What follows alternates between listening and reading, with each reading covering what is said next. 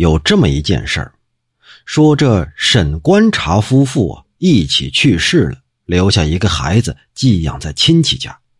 亲戚对这孩子不好啊，这孩子吃不饱穿不暖，连个人样都没了。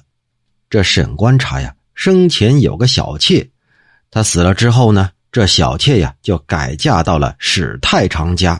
小妾后来就听说了这史家小孩的遭遇，便生出了恻隐之心，经常悄悄的叫丫鬟呐、老妈子呀，给这小孩送点衣服过去。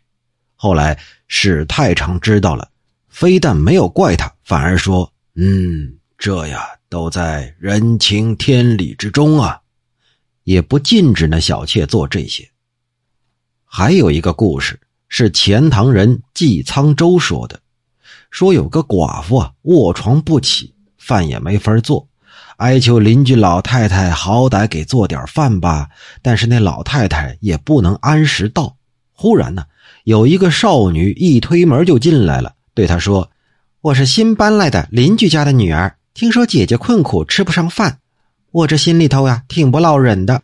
今天呢，我和爹妈说了，愿意为姐姐做饭，而且呀侍奉你养病。从此之后，这少女是天天按时来，一直过了三四个月，这寡妇的病也渐渐好转了，打算登门去谢谢那女孩，还有他们家的父母。谁知那女孩流着泪说。”姐姐，我不敢骗你。其实啊，我是狐狸精。想当初你丈夫在的时候，我和你丈夫特别相爱。如今呢，我感念旧情，又同情姐姐辛苦守节，所以才冒名而来的。然后啊，在床上放了几块银子，哭着就走了。这两个故事听起来很相似。